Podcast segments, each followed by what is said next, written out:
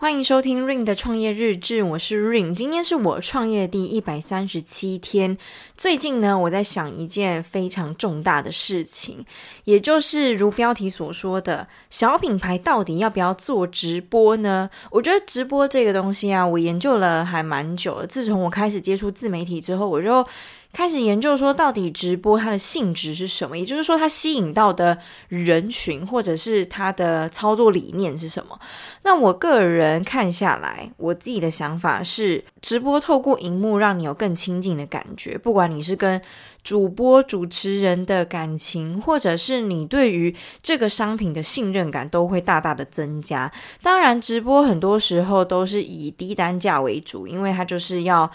用一个叫卖的方式告诉你说：“哎，大家来买哦，这个东西怎样怎样很好之类，然后就现场介绍给你。只是是透过荧幕，不是透过实体的人这样子。但我觉得。”其实效益是差不多的，就是虽然说有一个 sales 他在你面前更有说服力，但是尽管只是透过一层荧幕，但因为你们是同步的嘛，你跟主播是同一个时间在做当下会发生的事情，所以这时候你就会有更大的信任感，因为他可能。不会有剪辑，不会有修图，不会重新再来过，所以你会觉得说，这一个人他就是活生生的在你面前，然后讲解一个活生生存在的东西。所以啊，我觉得直播为什么会这么的兴盛，这么的让人想要去看。也是因为这能大大的增加彼此的信任感，也不是彼此的信任，就是店家的信任感啦。对，例如说前阵子非常流行的丢丢妹，然后还有天后板妹，他们虽然卖的东西不太一样，但是因为他们都是直播界的 OG 嘛，都非常的厉害，他们的销售模式不太一样，但是你也可以观察得出，嗯，他们都是用一种交朋友的方式来跟他们的粉丝受众。去做一个互动，这样子的话，粉丝有时候在买的时候也并不一定是买他的商品，有时候可能只是为了想要支持这个人，就是诶，我好喜欢这个主播，我来给他支持一下。所以呢，我觉得方向好像稍微有一点不太一样，跳脱出只卖商品这件事情好了。有时候附加价值，我个人是觉得蛮重要的。而且在在这个供过于求的时代，对卖东西这件事情来说啊，真的是这个样子。因为消费者真的已经从需要变成想要了，所以你要让人家有那种想要的感觉，首先你一定要让人家感觉对嘛。那感觉对，当然有很多种做法，那直播就是其中一种做法。那其实啊，在去年四月到至今，我都有在帮一家饰品店打工，就是做那种直播小编吧。那我做的时候，我自己也可以感受到那种直播的感受，就是现场顾客会直接问你问题，那你就是直接回答这样子啊。其实这样的话也会缩短那个之间的距离。那我个人是觉得直播有一个很大的重点在于这个主播他他带的节奏跟这个主播他的个性。这是非常至关重要的，因为有时候大家可能只是来看热闹，看你怎么播的，并不一定是对你的东西有兴趣。所以直播的人是最最最最重要，我个人觉得。所以通常会大红大紫那些直播主啊，都是一个人。通常一个人比较好带节奏，因为他会知道自己的节奏，而且观众看久了也会知道这个主播的节奏是怎样。那如果是两个人一起做的话，例如说你有你的搭档，然后两个人一搭一唱的在介绍同一个产品的时候，其实节奏很容易乱掉，因为两个人节奏不可能一模一样，除非你们是双胞胎，可是双胞胎也没有那么多，也没有那么大的默契吧。嗯，我觉得自己一个人掌控会是最好的，而且。呃，粉丝也并不一定想要两个人都看，他可能就是这个人如果出现的话，他再上来看就好。那如果不是他的话，他就算了。但如果两个人的话，粉丝可能会想要看其中一个，可是另外一个就会觉得哈不太想看。那这时候就会有矛盾，有矛盾的时候，当然就不会想看。对，我觉得结果通常不会到太好，效益不会到太高啦。不过通常如果是两个人呐、啊，或者是多人在直播的，例如说卖衣服的。要看有没有主 key，我觉得这是最重要的，一定要有一个主 key，其他的可能就是小帮手。我觉得这样的话效果可能会好一点。但如果两个人是平分秋色，可能各半，我觉得会蛮常出问题。主要是节奏跟粉丝到底想不想看，因为这样的话最后都会导向大家只是来看商品的，因为主播并没有让我觉得很想要继续看下去的感觉，我只是纯粹上来看看你们介绍这个商品到底好不好用，我有没有兴趣这样子。对，所以我觉得导向不太一样。如果你只是来上来看商品的话，我我觉得会大大的减低买气，因为如果是一个东西的话，你可以上网看图片啦，你也可以看一些，例如说人家做的 IG 品牌做的 IG 品牌做的脸书，其实这样就够，不需要。一定要上来看直播，对吧？为什么会一定想要上上来看直播？一定是首先第一，你想看那个人呐、啊，那个人真的很重要。那我在我老板娘那边直播，大概就是一个月会一到两次这样，多一点或两次啊，少一点就一次。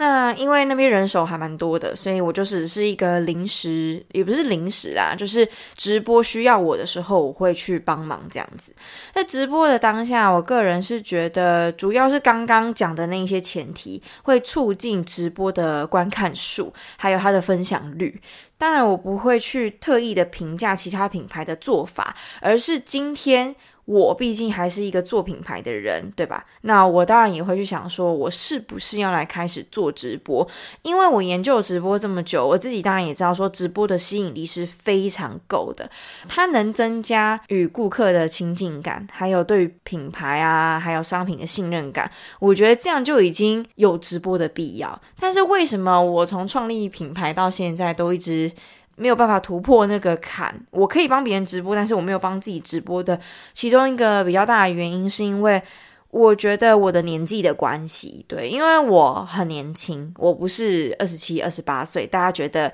可以接受的年纪，而是一个。真的还蛮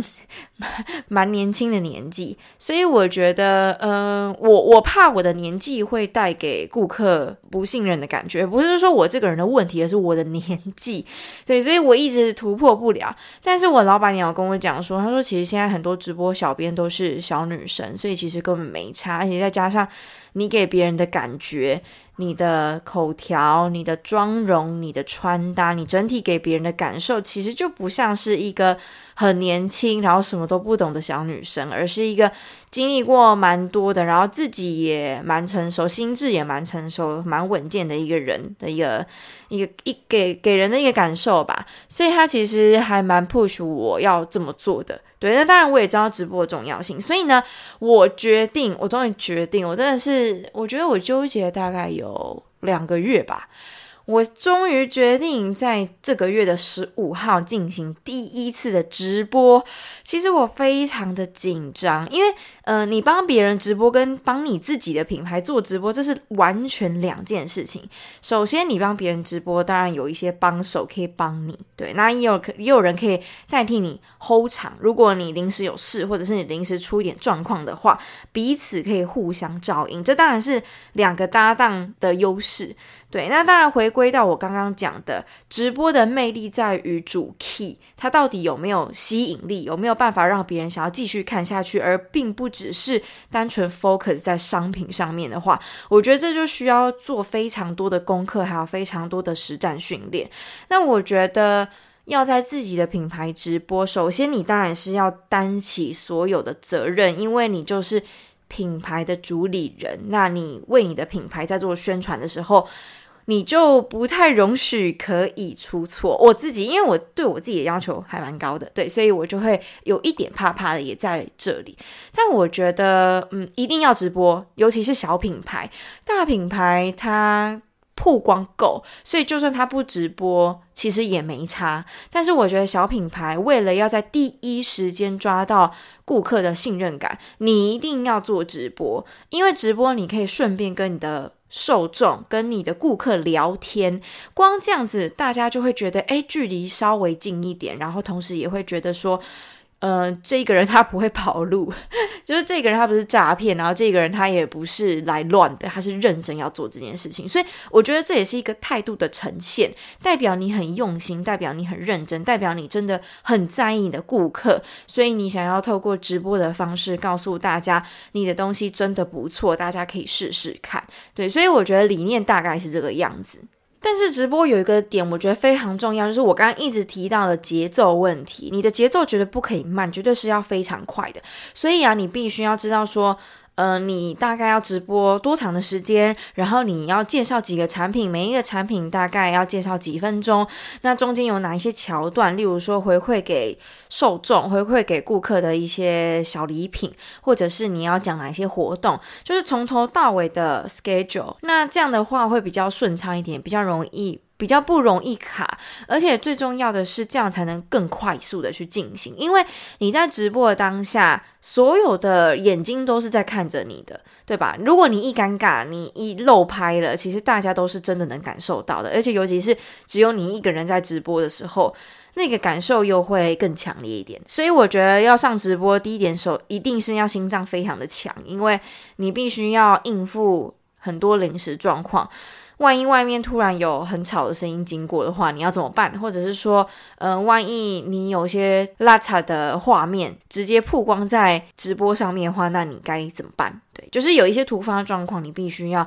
马上解决，真的是马上哦，因为真的就是大家都在看你直播，所以啊，他没有办法剪辑，他没有办法后置的状态之下，所有的一切都是百分之百真实发生的。这时候你就要具备非常强的临场反应，对，还有解决问题的能力，是当下那个瞬间就要解决这样子。所以我觉得一个人直播比较困难，就是身边如果没有小帮手的话，比较困难的点在这边。不过说真的，我非常的期待，因为我觉得直播算是我的一个好可以好好发挥的地方，因为我对于自己直播还蛮有自信的。虽然说呃有刚刚的一些疑虑，有一些担忧，但是呢，对于这件事情我是感受到兴奋感跟刺激感的。对，我会觉得这是一个挑战，而且我觉得。大多数应该都是蛮有成就感的，而且我会觉得这就是我非常想做的事情，而且尤其是又是在自己的品牌上面做，那感受又会更不一样。对，因为你帮别人直播，跟你帮你自己的品牌直播，这完全是两回事。那个成就感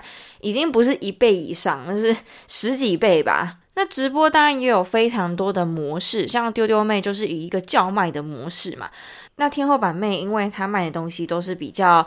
呃，例如说保养品啊、彩妆品啊，一些比较实用的，for for 女性的这种的，它的。模式就会不能是叫卖，它的模式就会比较是像跟你的姐妹交朋友的感觉，谈心啊、聊星座啊、聊天啊这种东西。对，那丢丢妹就是因为它是卖吃的嘛，所以它会要一种叫卖的方式。那这两个都是在他们的领域里面做的超级好的，所以我觉得真的很厉害，就是有我可以效仿的东西，但是我也必须要知道，那我的品牌适合什么样的方式。我目前的想法其实是我想要跟顾客拉近距离，当然介绍商品是一个非常重要的点，你一定要告诉大家说，诶，例如说你们在官网上面看到的那些照片其实都是真的，然后 IG 上面、脸书上面发的也都是实体。对，不会差多少，呃，应该说没什么差，因为我我不太会修，我不会修图，我不会修商品的图，所以你们看到的东西跟你在直播上面看到其实都一样，只是，呃，如果你没有直播的话，顾客也不会知道，所以你必须得直播，让顾客知道说你们到时候拿到的东西就是这个东西。但是大方向会比较是想要跟顾客聊天，分享彼此的审美，分享彼此的搭配理念之类的。我觉得这个是我蛮想做的事情，虽然说我不确定到时候做起来会是。怎么样？但是我觉得透过直播跟你的顾客互动是一个非常棒的事情。我目前大概是抓三十分钟到四十分钟直播吧，一场直播大概会介绍十到十五个产品。那中间当然会穿插一点与聊天，但是我觉得一开始啊做直播的时候，大部分的人应该都不会进来看，所以一开始一定是很干的，可能就只有几个人而已。所以当然还是要先把重点 focus 在商品上面，等到越做越好之后，越来越多人进来看之后，才会变成是一个呃半介绍商品半聊天的模式。我自己设想是这样，但是我不知道到时候真实的情况会是怎样。但我个人是希望，如果可以这样的话，当然是最好啦。哦，对，还有一点我觉得还蛮棒的是，直播有一种陪伴的感觉。就有一些人可能会想要把荧幕挂着，然后去做自己的事情，或者是做一些不需要动脑的事情，然后偶尔听听你讲话，偶尔看看你直播，就有点像是 podcast 这样子。因为 podcast 的性质其实也是啊，就是放着播着，然后你就开你的车，通你的情，或者是做你的家事之类的。你可以做其他事情，然后伴随着直播，你并不一定要全神贯注的在看某样东西，因为它其实是很放松的。对，像直播就是啊，它里面可能有很多废话可以剪掉，但是为什么要留那些废话、那些空白呢？就是因为其实真正在看直播的人也没有那么专心，他可能也是一边在做自己的事情，然后一边在看听你讲什么哦，然后听到诶关键字有兴趣的，他就哦稍微留意一下这样子，所以通常荧幕还是挂着。所以我觉得直播还有一点就是真的能做到陪伴的效果，我觉得这样还蛮好的。就是你同时可以做两件事情，因为我自己的习惯也是这样子，就是当我要做一件不需要动太多脑的事情的时候，我就会放 podcast，或者是我会放 YouTube，然后就挂在那边，挂在那边，然后就听听听，或者是看看看，然后也没有也不需要到很专心，就是处于一个很放松、很 relax 的状态。我自己觉得直播的其中一个性质也一定是这样子吧。好了，那今天就是大概分享一下我对于直播的一些看法，还有接下来我要为我的品牌开始做直播了，非常的振奋人心，我真的很很兴奋。好啦，那今天分享就到这边啦，拜拜。